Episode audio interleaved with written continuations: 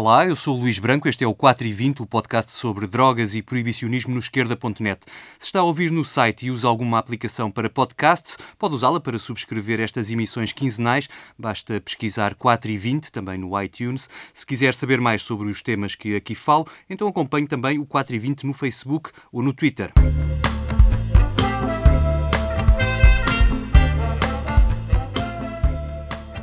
Nesta emissão, o 4 e 20 vai mostrar-lhe o que tem acontecido nas últimas semanas em termos de atualidade canábica. Vamos passar por França, Holanda, Inglaterra, também pela Geórgia, pelo País Basco e, claro, Portugal. Do outro lado do Atlântico, onde a legalização da cannabis mais tem avançado, vamos ver o que se passa em vários estados norte-americanos e mais a sul, no Uruguai.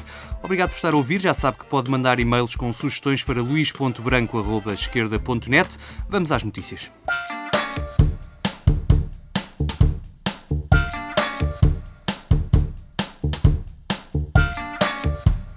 Começamos pelas marchas globais pela marijuana, que já têm data marcada. Lisboa, Porto e Braga vão marchar pela legalização da cannabis no próximo dia 6 de maio. Vamos conversar aqui num dos próximos 4 e 20 com a organização da Marcha de Lisboa, mas entretanto podem ir apontando na agenda. Dia 6 de maio, é um sábado, é dia de Marcha Global da Marijuana. Avanço para outro tema, da cannabis medicinal. No último 4 e 20 falei do lançamento do relatório da Academia das Ciências norte-americana. Pode lê-lo no Facebook do 4 e 20. O relatório revê cerca de 10 mil estudos e tira cerca de 100 conclusões. Uma delas é a da validade da cannabis para o tratamento e o alívio dos sintomas de várias doenças graves. Ora, esta semana uma reportagem no jornal Lee diz que a rota do negócio da cannabis medicinal está também a passar por Portugal. Mas por enquanto, neste negócio ganham todos, menos os doentes, que ainda não têm acesso legal à cannabis cannabis nem a medicamentos com base nos componentes da planta. A reportagem diz que há duas empresas interessadas em plantar cannabis no nosso país. Uma vem do Canadá e outra de Israel. Prometem investir ao todo cerca de 27 milhões de euros. Em causa parece estar não apenas a autorização para cultivo, mas também a instalação de uma fábrica. A Agência para o Comércio Externo, a AICEP, está a gerir os contornos destes negócios. Por cá já existe uma plantação para cannabis medicinal, é na região de Évora, desde há dois anos. Tem o tamanho de nove campos de futebol e previa para o ano passado uma colheita de 21 toneladas, todas destinadas ao mercado britânico. Por trás desta empresa está o líder mundial da cannabis medicinal, a GW Pharmaceuticals. O investimento prometido em Portugal ronda os 80 milhões de euros. Mas apesar de Portugal ter todas as condições, nomeadamente climatéricas, para dar cartas no negócio da produção de cannabis, os médicos ainda não podem receitar a planta, nem medicamentos à base de cannabis. Há três anos o assunto esteve em debate no Parlamento, mas as propostas para que se estudasse a prescrição médica acabaram chumbadas pela então maioria PSD-CDS. Na verdade, não é preciso mudar nenhuma lei para que os médicos passem a poder receitar cannabis com fins terapêuticos, basta uma autorização, uma autorização por parte do Infarmed, como aliás já existe para o pulverizador Sativex, comercializado comercializado pela tal GW Pharmaceuticals em vários países, mas ainda não disponível por cá. O debate promete voltar este ano ao Parlamento, pela mão do Bloco de Esquerda, e conta já com a abertura da Ordem dos Médicos. O seu bastonário José Manuel Silva, que acaba esta semana o seu mandato, diz que esse debate é inevitável. O novo bastonário Miguel Guimarães também disse ao I que faz todo o sentido que os médicos portugueses se pronunciem. Enquanto isso, na Alemanha já todos se pronunciaram. Há 15 dias o Parlamento alemão aprovou por unanimidade a legalização da prescrição médica de cannabis. A partir deste ano, os alemães vão ter acesso a cannabis por receita médica nas farmácias e o Estado vai comparticipar o custo. Até agora, esse acesso dependia de uma autorização judicial. Cerca de mil pessoas já podiam obter cannabis nas farmácias, cannabis importada da Holanda. A nova lei entra em vigor em março e cria também uma agência para o cultivo, para que a Alemanha possa produzir cannabis para o consumo interno. A legalização da cannabis vai dar que falar nas eleições presidenciais francesas. É uma das propostas do programa de Benoît Hamon, o vencedor das primárias no Partido Socialista. Pela primeira vez, os socialistas franceses apresentam um candidato assumidamente pró-legalização. Diz Hamon no seu programa, e passo a citar: Eu vou legalizar a cannabis e enquadrar a sua distribuição. É preciso secar o tráfico na fonte e proteger os nossos cidadãos dos dealers. Vou aplicar 568 milhões de euros que todos os anos se gastam na repressão em programas de prevenção prevenção informação sobre os riscos associados ao consumo. Mais do que nunca, a prevenção deve estar no centro da nossa política de saúde pública. Devemos investir todos os recursos possíveis para dar a conhecer os riscos associados ao consumo de drogas. Fim de citação. Eu lembro que a França é o país campeão da Europa no que toca ao consumo de cannabis entre os jovens de 16 anos. No debate das primárias na televisão, Benoît Hamon cometeu uma gafe ao dizer que queria legalizar a cannabis, como já acontece no Colorado ou em Portugal. Como sempre, as redes sociais não perdoaram e agora o candidato tem até dia 23 de abril, a data da primeira volta das eleições presidenciais francesas, para estudar melhor o assunto. No País Basco, em janeiro, houve novidades sobre o processo contra os membros do Clube Social PANAG de Bilbao.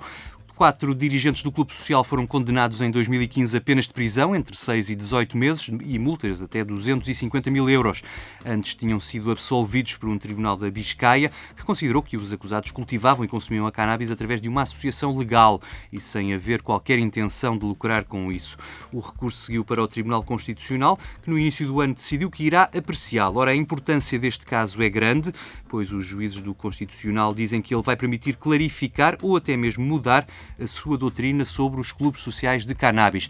Entre os acusados está Martin Barriuso, ele esteve em Portugal há poucos anos a apoiar a proposta do Bloco de Esquerda para a legalização do autocultivo e também dos clubes sociais de cannabis no nosso país. E espera agora que a decisão do Constitucional acabe com a perseguição aos clubes sociais como o da PANAC. Não é só no País Basco que os clubes sociais enfrentam a justiça, também em Inglaterra, mais precisamente na cidade de Preston, a capital do Lancashire, no noroeste do país. O recém-fundado Preston Cannabis Club quer ser o primeiro a legalizar-se, mas o pedido entregue ao Ministério do Interior para permitir aos seus membros a posse semanal de 15 gramas de cannabis foi recusado e o recurso já foi entregue. O problema é que o fundador do clube, que dá a cara por esta queixa, já foi condenado em tempos por cultivar cannabis e arrisca-se agora a ser preso pelo mesmo crime se este recurso for recusado. Mike Dobson diz estar consciente do enorme risco que está a correr, mas para já está feliz com a adesão das pessoas à sua iniciativa e demarca-se dos restantes 60 clubes que existem no país, uma vez que estes recorrem a fornecedores no mercado negro. No caso do clube de Preston, a ideia foi aproveitar o vazio legal e daí surge este inédito pedido de licença para cultivar e fornecer a cannabis aos seus membros. Mike Dobson argumenta que a recusa do pedido foi feita sem qualquer fundamento legal e que a falta de regulação sobre o assunto torna a decisão do governo discricionária. Agora confia que os juízes lhe possam dar razão e assim abrir uma nova brecha na legislação proibicionista. Quem está a abrir brechas nas leis proibicionistas são os juízes da Geórgia, não do Estado norte-americano, mas da antiga República Soviética da Geórgia. Até há pouco tempo, quem fosse apanhado com pequenas quantidades de cannabis podia enfrentar uma pena até 12 anos de prisão. Uma das pessoas condenadas por posse, Becca Tsikarishvili, recorreu na Justiça e viu o Tribunal Constitucional dar-lhe razão, acabando na prática por descriminalizar a posse até 70 gramas para consumo próprio de cannabis. A decisão levou à libertação de outros 100 consumidores das cadeias da Geórgia, um país onde até há 10 anos o consumo não era crime. Foi o então presidente Saakashvili que resolveu lançar uma guerra à droga, que na prática se converteu numa guerra à juventude e não só. Desde 2008, mais de 300 mil pessoas, um em cada 10 cidadãos georgianos, foram obrigadas a fazer testes de urina, segundo o movimento Ruído Branco para a Descriminalização. Quem acusar positivo a cannabis tem de pagar uma multa de cerca de 150 euros.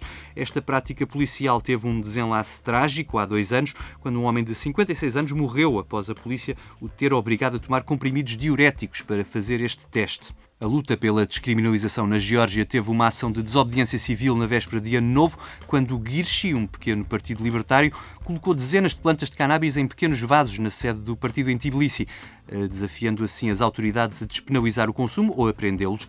A polícia demorou 11 dias, mas resolveu mesmo entrar na sede do Girchi e apreender as plantas. Na semana passada, o movimento Ruído Branco viu outra das suas queixas apreciadas pelos juízes do Tribunal Constitucional. Desta vez contestam a constitucionalidade do artigo que prevê penas de prisão para quem plante cannabis para consumo próprio. A sessão ouviu representantes da Procuradoria e dos Ministérios da Justiça e do Interior, todos favoráveis à prisão, só que em seguida falou a representante do Ministério da Saúde, que desfez por completo os argumentos dos anteriores. Os juízes optaram por interromper a sessão, que já ia longa, ao fim de 12 horas, e pediram a ambas as partes que trouxessem mais material para análise. A próxima sessão ainda não tem data marcada. De Tbilisi para Amsterdão, a terra dos coffee shops, que vão sendo cada vez menos à medida que apertam as restrições na lei do país. Cerca de metade dos coffee shops da cidade desapareceram nos últimos 20 anos e há um mês, na véspera de Ano Novo, foi a vez do mais antigo coffee shop de Amsterdão e do mundo, o Mellow Yellow, um dos pontos obrigatórios para os turistas. Não resistiu à nova lei que proíbe coffee shops a menos de 250 metros de escolas. O seu dono bem tentou argumentar com a Câmara de que se tratava de uma escola de cabeleireiros, com alunos maiores de 18 anos anos, mas de nada lhe valeu. As regras mais apertadas são uma contrapartida para que Amsterdão fique de fora da lei que impede estrangeiros de entrar nos coffee shops das cidades holandesas. Aberto desde 1967, o Mellow Yellow já tinha encerrado nove anos depois por causa de um incêndio, quando funcionava numa antiga padaria.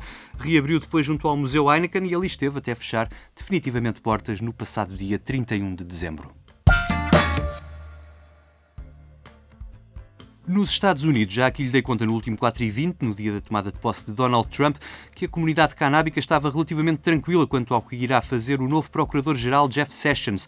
Ele é o homem que de um momento para o outro pode aplicar a proibição inscrita na lei federal e fazê-la prevalecer sobre a dos 28 estados que legalizaram a cannabis com fins medicinais ou recreativos. Embora seja um defensor acérrimo da proibição, Sessions deverá seguir a posição do novo presidente, que é de respeitar a autonomia de cada estado para decidir a sua política nesta matéria mas neste rendilhado de leis federais e estaduais há um obstáculo às empresas do setor da cannabis, é que a lei federal impede os bancos de lidarem com dinheiro proveniente do comércio, ou seja, as empresas não podem pedir empréstimos nem aceitar pagamentos com cartão, por exemplo. Até agora, o Departamento da Justiça na administração Obama tinha dito que a aplicação dessa lei não seria uma prioridade, tendo em conta que a quantidade de estados que legalizaram a cannabis medicinal. Quem já escreveu a Donald Trump a pedir garantias para os bancos não serem perseguidos no futuro foi o responsável pela pasta das finanças do estado do Illinois. Michael Frerichs quer que Trump ponha preto no branco uma diretiva que assegure que as entidades financeiras não terão multas nem processos por trabalharem com os dispensários e os cultivadores da cannabis medicinal licenciados pelo Estado. Continuamos no Illinois, mais concretamente em Chicago, a cidade onde nasceu uma distinção conhecida em todo o mundo, a do inimigo público número 1. Um foi Al Capone, o primeiro a ser declarado inimigo público número um nos tempos da proibição do álcool.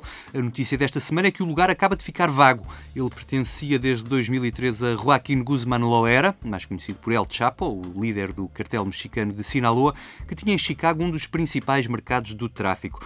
Ao pé dele, Al Capone era um amador, chegou a dizer o presidente da Comissão do Crime de Chicago, que é responsável pela atribuição deste título. El Chapo estava preso no México, mas a Comissão só o deixou de considerar inimigo público número um agora há poucas semanas, quando foi extraditado para os Estados Unidos. A extradição foi vista como um sinal de boa vontade do México face ao novo presidente norte-americano. Ela aconteceu na véspera da tomada de posse de Trump, mas pelos vistos de pouco serviu aos mexicanos esse gesto. É sabido que El Chapo sempre gostou mais de túneis do que de muros, e aqui nunca é demais recomendar a leitura de Narcoland, o livro da jornalista mexicana Anabel Hernández. O cartel de Sinaloa é ainda a quinta maior organização criminosa do mundo segundo a bem informada revista Fortune. No cálculo das autoridades norte-americanas, as receitas anuais do cartel rondam os 3 mil milhões de dólares. Está então aberta a vaga para inimigo público número 1. Um. Os tempos mudaram desde que o primeiro inimigo público número um controlava o comércio das bebidas alcoólicas nos Estados Unidos, mas uma preocupação mantém-se desde os tempos de Al Capone. A indústria do álcool está muito preocupada com o que dizem ser a concorrência da cannabis legal nos Estados Unidos, um negócio que não para de crescer. No ano passado movimentou cerca de 7 mil milhões de dólares, mas a grande maioria ainda fruto do setor da cannabis medicinal, que já está estabelecido há anos. Os números recolhidos pelas empresas que estudam o mercado apontam em particular que o consumo de cerveja já diminuiu em três estados que legalizaram recentemente a cannabis para uso recreativo: Colorado, Washington e Oregon. A concorrência é real, mas os analistas não esperam que os efeitos da legalização no negócio do álcool se venham a sentir de forma acentuada, pelo menos a curto prazo, dada a diferença na aceitação social dos dois consumos. É que, ao contrário do que acontece com as bebidas, nos bares e nos restaurantes, mesmo nos estados onde a cannabis é legal, ninguém a pode consumir em público. Os defensores da legalização apontam outros aspectos em que essa transferência de mercado pode ser positiva, por exemplo, na queda dos casos de violência doméstica, de rixas ou de acidentes rodoviários. Mas a concorrência não se faz só no consumo, é isso que aponta o Silicon Valley Bank, um grupo financeiro com forte investimento no setor do vinho. O último relatório citado pela revista Forbes aponta como uma das ameaças para o negócio a escassez de mão de obra na agricultura. Ela pode vir a aumentar com as restrições anunciadas por Donald Trump, mas também por causa da concorrência da cannabis. Diz o autor deste relatório que muitos trabalhadores agrícolas, sobretudo nas zonas de Mendocino e Sonoma, não terão muitas dúvidas em escolher entre estarem à sombra a apanhar cabeças de cannabis por 35 35 dólares à hora, em vez de irem para as vinhas colher uvas sob um sol escaldante por 15 dólares à hora. Ainda no mundo dos negócios da cannabis, ou se preferirem do Cannabusiness, um inquérito promovido pelo site Marijuana Business Daily junto de executivos e profissionais desta indústria em crescimento acelerado, obteve 632 respostas e uma conclusão algo surpreendente num universo que começou por ser marcadamente masculino, quer no consumo, quer na produção. Pois bem, ao que parece, a florescente indústria da cannabis é hoje provavelmente a que inclui mais mulheres em cargos de decisão. Este inquérito aponta 36% de mulheres em cargos executivos, sejam donas, presidentes ou CEOs, um número bem acima da média de 22%, que se registra nas empresas norte-americanas. A presença de mulheres nas direções nota-se sobretudo nos negócios complementares aos do cultivo e venda, por exemplo, nas empresas de laboratórios que testam a cannabis, as mulheres ocupam 63% das posições de liderança. Outro setor em alta em relação à média é o do fabrico de produtos alimentares ligados à cannabis. Aí as mulheres ocupam quase metade dos cargos dirigentes.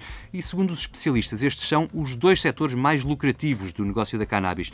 Mas o que explica a maior presença de mulheres ao leme dos negócios da cannabis? Talvez o facto de ser uma indústria recente, dizem muitos, dando também exemplos do setor tecnológico e das redes sociais. Apesar disso, o inquérito revela que uma em cada quatro empresas do cannabis não tem mulheres nos cargos de direção, uma subrepresentação que é mais visível nas empresas responsáveis pelo investimento. Aí, uma em cada três firmas ainda é dirigida a 100% por homens. Curiosamente, o CEO de uma destas firmas, a ArcView, diz que as empresas lideradas por mulheres são as que conseguem mais financiamento, dos cerca de 100 milhões de dólares que a ArcView investiu em 137 startups ligadas à cannabis, a média de investimento foi de 750 mil dólares. Se isolarmos as 26 empresas lideradas por mulheres, a média do investimento sobe para 1,2 milhões. Um dos estados norte-americanos que aprovou a legalização da cannabis nos referendos de novembro foi o Maine, o estado mais a norte, na costa leste do país.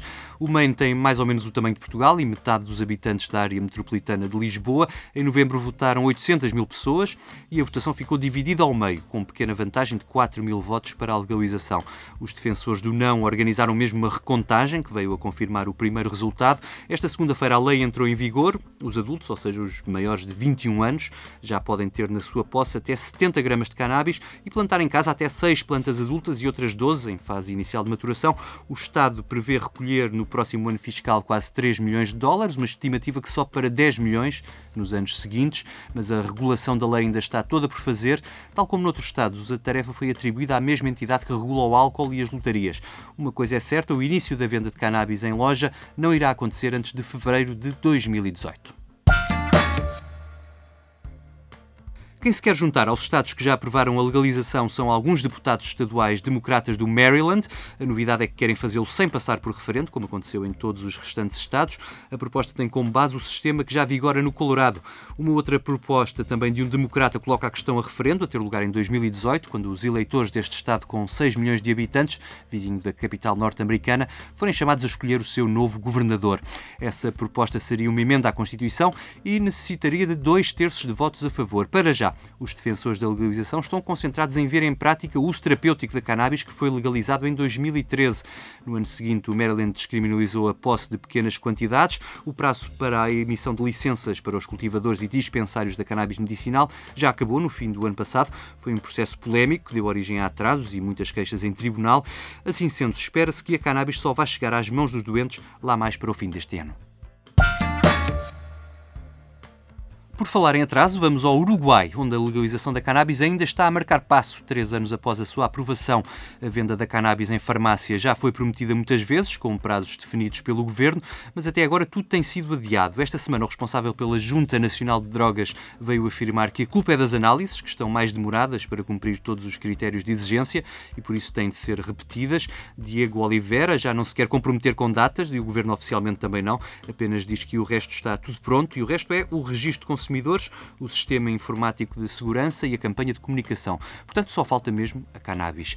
O jornal uruguaio El Observador diz que os primeiros lotes ainda não foram encomendados e que o processo de empacotamento e entrega demorará pelo menos 25 dias quando a encomenda for fechada junto das duas empresas selecionadas. Essa cannabis irá destinar-se a ser vendida em 50 farmácias e, segundo o jornal argentino La Nación, citando fonte do governo uruguaio, não deverão chegar antes de abril.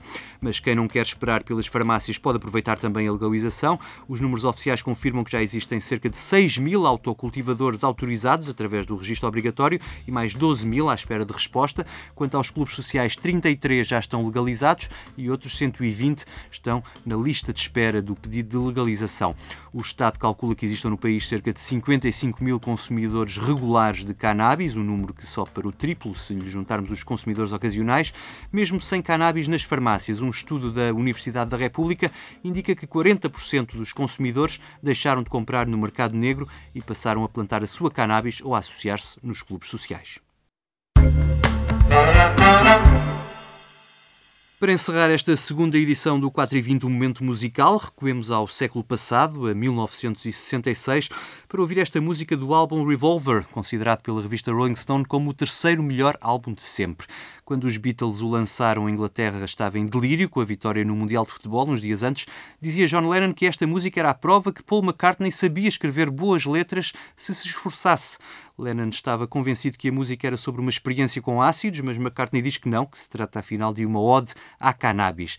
A relação de Paul McCartney com a cannabis nunca foi segredo, reza a lenda que foi Bob Dylan, o agora Nobel da Literatura, que lhe passou o primeiro charro em 1964, quando descobriu que havia um Beatle que nunca tinha fumado erva. Em 67, McCartney chegou a pagar do seu bolso um anúncio de página inteira no diário The Times a favor da legalização da cannabis. O maior dissabor que a proibição lhe trouxe foram os 10 dias que esteve preso numa cadeia do Japão em 1980 por ter sido apanhado no aeroporto com 225 gramas. Já lhe tinha acontecido ser preso pela mesma razão na Escócia e na Suécia. Mais recentemente, McCartney, hoje com 74 anos, disse numa entrevista que já não fuma porque não quer dar maus exemplos aos filhos e aos netos. Got to Get You Into My Life fecha esta edição do 4 e 20. Obrigado pela companhia. Se gostou, não se esqueça de subscrever o podcast e partilhá-lo.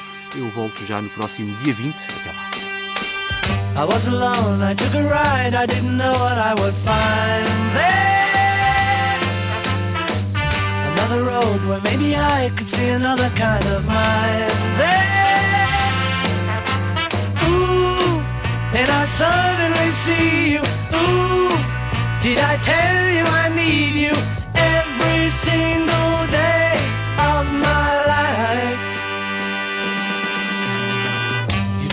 you didn't lie, you knew I wanted just to hold you.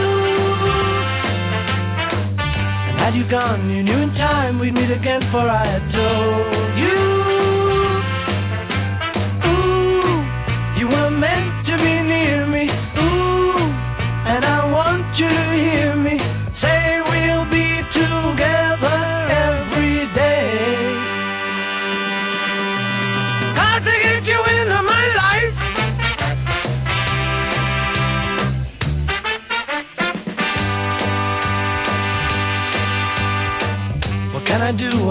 Be when I'm with you? I wanna stay there. If I'm true, I'll never leave, and if I do, I know the way there. Ooh, and I suddenly see you. Ooh, did I tell you I need you every single day of my life? Got to get you into my